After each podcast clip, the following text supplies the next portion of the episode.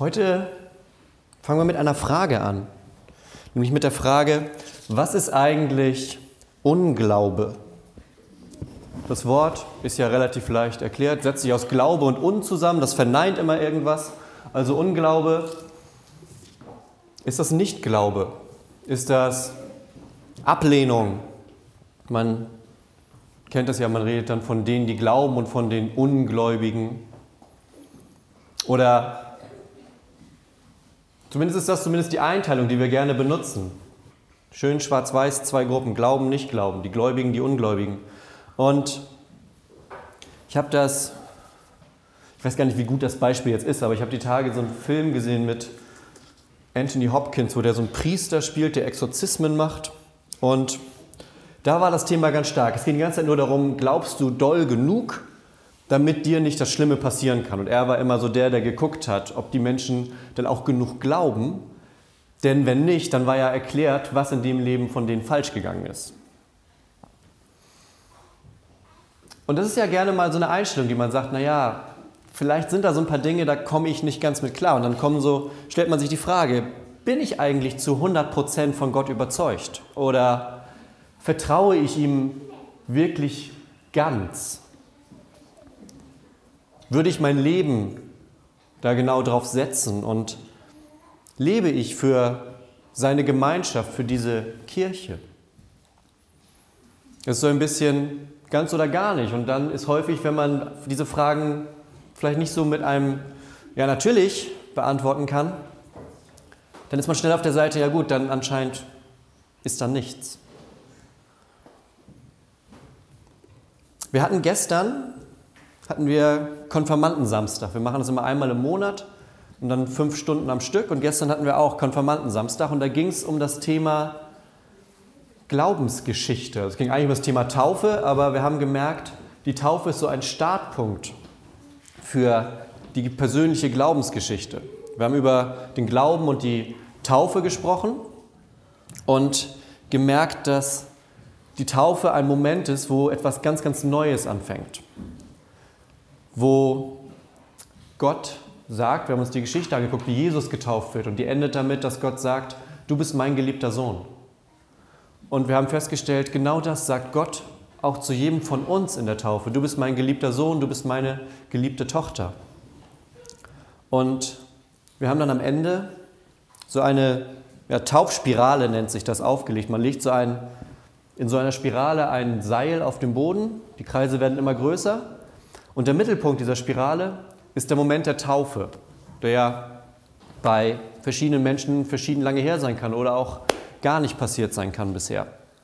Und wir haben dann geguckt, wenn man jetzt sozusagen die Jahre auf diesem Weg weiterrechnet, wo wurde diese Taufe denn, die man vielleicht bewusst oder unbewusst erlebt hat, wo wurde die denn nochmal im eigenen Leben wichtig?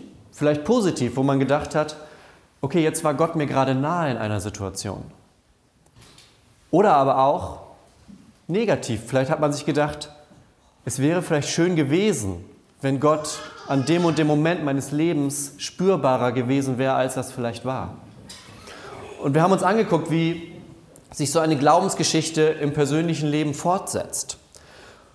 Und der Predigtext für heute, der ist auch so eine Glaubensgeschichte. Das ist nämlich die Geschichte von einem Mann und einem Sohn. Und die steht bei Markus in Kapitel 9 und da die Geschichte ist ungefähr so, Jesus war mit seinen drei Lieblingsjüngern gerade an einem besonderen Ort, die haben zusammen was erlebt und er kommt zurück zu diesen anderen neun Jüngern. Wir wissen ja, es sind insgesamt zwölf, das heißt, die anderen neun haben in der Zeit was anderes gemacht. Und die wurden so ein bisschen von so einer Volksmenge belagert, weil inzwischen hatte man mitbekommen, die Leute, die mit Jesus unterwegs sind, da passiert irgendwas Besonderes, da passieren Dinge, die nicht so ganz alltäglich sind. Und die Menschen sind zu diesen Jüngern hingekommen, zu den Neuen, weil die gemerkt haben, okay, die haben mit Jesus zu tun, vielleicht können die ja auch helfen. Und einer dieser Menschen, die da hingekommen sind, ist ein Mann. Und Jesus kommt dazu und dann heißt es, sobald die Leute Jesus sahen, liefen sie ihm aufgeregt entgegen und begrüßten ihn. Und Jesus sagt, worüber streitet ihr euch mit meinen Jüngern? Weil er hat gesehen, dass irgendwie das ist irgendwie tumultlos. Und dann kommt dieser Mann und sagt, Lehrer, ich habe meinen Sohn hergebracht, damit du ihn heilst. Er kann nicht sprechen, weil er von einem bösen Geist beherrscht wird. Wenn dieser Geist Gewalt über ihn gewinnt, wirft er ihn zu Boden. Dann tritt dem Jungen Schaum vor den Mund, er knirscht mit den Zähnen und sein Körper wird ganz starr. Ich habe schon deine Jünger gebeten, den bösen Geist auszutreiben, aber sie waren machtlos.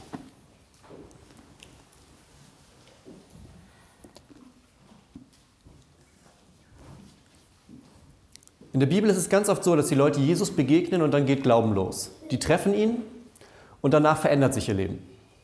Das ist diese Begegnung mit Jesus, die Glauben entfacht in unserem Leben.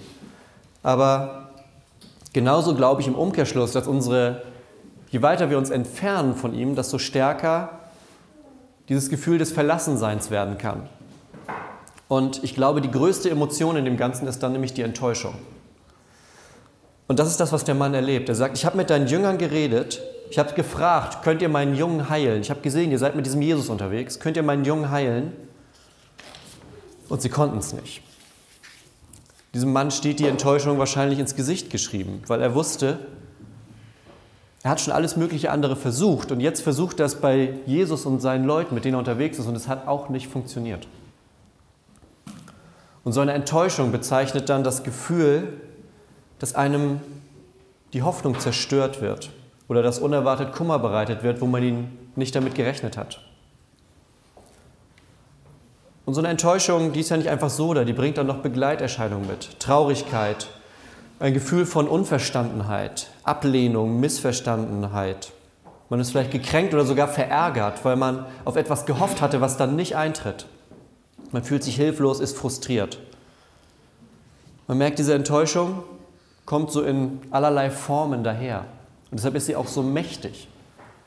Es gibt ja diesen schönen Satz in Beziehungen, nee, ich bin nicht sauer, ich bin enttäuscht. Man will damit sagen, das ist noch mehr als sauer. Denn Enttäuschung zerstört immer Hoffnung. Und Hoffnung ist das Stärkste, was es, ja, ich glaube, es ist tatsächlich das Stärkste, was es in unserem menschlichen Empfinden gibt weil Hoffnung etwas ist, das auch durch Dinge durchträgt. Hoffnung ist mehr als Freude. Freude ist in dem Moment da, aber Hoffnung kann auch durch Dinge hindurchtragen, die gerade mal nicht so wirklich freudig sind. Und Enttäuschung kann solche Hoffnung zerstören. Dieser Mann sieht, dass Jesus kommt und er sagt zu ihm, ich habe es bei deinen Jüngern versucht. Die haben es nicht hinbekommen. Und dann sagt er,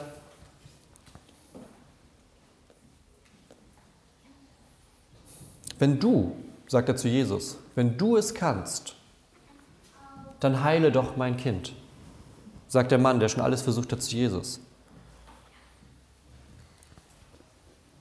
Und Jesus antwortet auf eine ganz witzige Art eigentlich, auch wenn die Situation gar nicht so witzig ist. Es geht um einen kranken Jungen, aber Jesus sagt,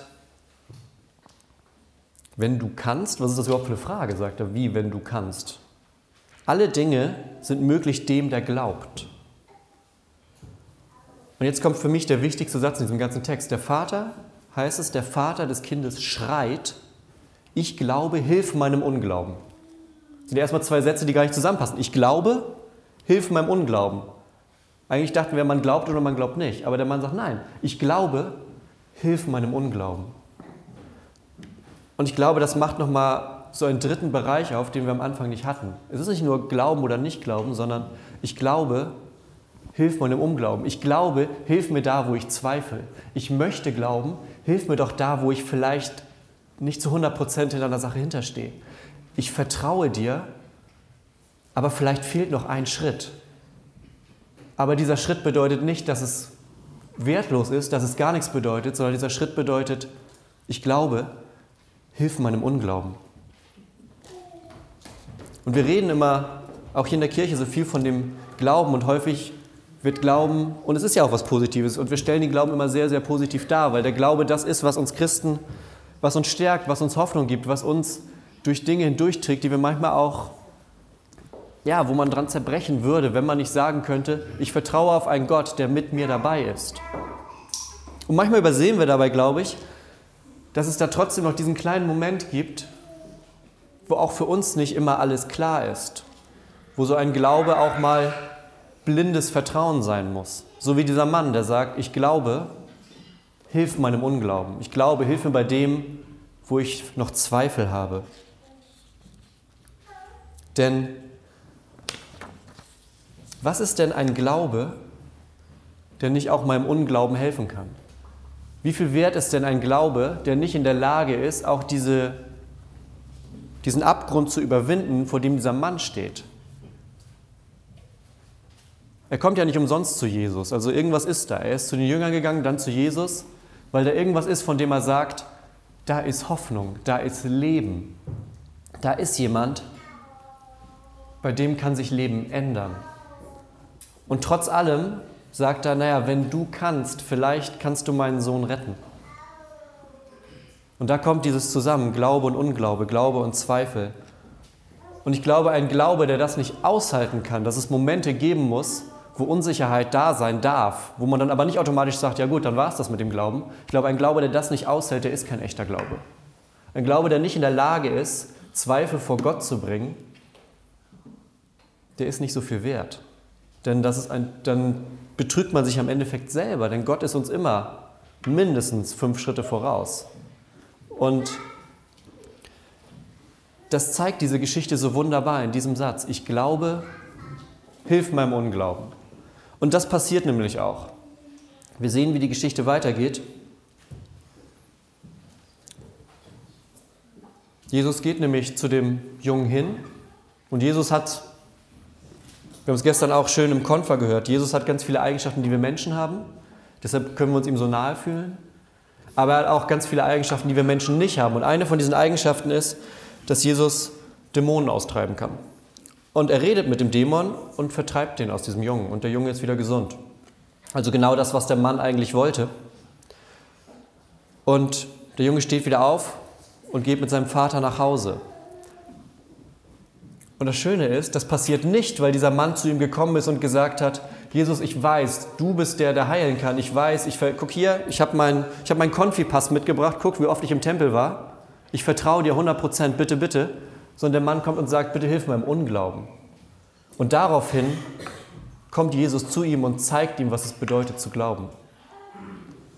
Denn am Ende bleiben da drei ganz große Dinge stehen an dieser Geschichte. Das erste ist, dass Glaube Mut ist. Glaube ist Mut, denn der Mann kommt zu Gott. Und das erfordert vielleicht auch ein bisschen Mut. Vielleicht erfordert das auch den Mut einzugehen, dass vielleicht ein, zwei Nachbarn von ihm sagen, ah okay, wir haben gehört, du bist da zu diesem Jesus hingegangen. Naja, das erfordert Mut, dazu zu stehen. Und genau so können wir aber auch immer wieder zu diesem Gott kommen. Als zweites ist Glaube auch Vertrauen. Bei Glaube geht es in erster Linie gar nicht so stark darum, an Aussagen zu glauben. Darum geht es auch aber es geht in erster Linie darum, dass man diese Aussagen in seinem Leben spüren kann. Und das ist eine Beziehung. Und wenn diese Beziehung nicht da ist, dann kann man noch so viele Sätze auswendig lernen und sagen, ja, ja, ich glaube ja, ich kann die Sätze aufzählen. Sondern es geht darum, dass man ein Vertrauen zu Gott hat. Und der Mann vertraut, weil er dahin geht. Und genauso dürfen wir Gott vertrauen, auch wenn wir Sätze sagen wie, ich glaube, bitte hilf mir im Unglauben. Und das Dritte ist eigentlich das das, was alles übersteigt. Der dritte Satz ist nämlich, dass dieser Glaube bedingungslos ist. Der Mann wird von Jesus mit offenen Armen empfangen. Er muss nicht vorspielen, dass er der perfekte Nachfolger ist oder dass er alles genau richtig weiß oder dass er genau die richtigen Dinge mitbringt, sondern er darf sagen, ich glaube, da ist was, ich merke, da ist was, aber dennoch bitte ich dich, hilf meinem Unglauben. Wir müssen nichts Eigenes mitbringen, um uns bei Gott was zu verdienen, sondern wir dürfen zu Gott kommen und werden von ihm beschenkt, so wie in dieser Geschichte. Das ist das Außergewöhnliche an unserem Gott. Und das Schöne ist, wenn diese Beziehung eintritt, so wie in dieser Geschichte, dann glaube ich, dass daraus Frieden entsteht. Denn dieser Mann und sein Sohn, die werden jetzt nach Hause gehen und das Leben ist für die anders als vorher. Es ist nicht mehr davon geprägt, wie es dem Sohn geht. Es ist nicht mehr davon geprägt, dass Dinge nicht so laufen, dass Hindernisse im Weg liegen, sondern es ist jetzt von dieser neuen Beziehung geprägt. Es ist davon geprägt, dass dieser Mann den Mut hatte, zu Gott zu kommen und zu sagen, ich glaube, aber bitte, bitte hilf mir bei dem, wo ich mir noch nicht sicher bin. Bitte hilf meinem Unglauben. Und das hat alles im Leben von diesen beiden verändert. Und das gilt vor 2000 Jahren, das gilt genauso heute. Das ist das Schöne an diesen Berichten, die wir haben, dass wir daraus lernen können. Es ist gut für uns, zu Gott zu kommen, auch wenn es mal Mut erfordert, wenn es Vertrauen erfordert, aber es ist daraus eine Beziehung, die uns durch alle Situationen tragen kann. Und das werden wir nachher in der Taufe auch nochmal dann ganz besonders erleben. Lasst uns zum Abschluss der Predigt kurz beten. Gott, wir haben gehört, wie ein Mann zu Jesus kommt und sagt, ich glaube, bitte hilf mir im Unglauben. Gott, ich weiß, dass bei jedem von uns Bereiche im Leben sind, wo Zweifel herrschen. Ich bitte dich, dass du diese Zweifel nimmst und dass du diese Zweifel mit Frieden erfüllst. Gott, ich bitte dich, dass du all das nimmst, wo wir uns unsicher sind und dass du uns da Sicherheit schenkst, Gott. So wie du es uns in Jesus versprochen hast, als du gesagt hast, ich will bei euch sein alle Tage bis ans Ende der Welt. Amen.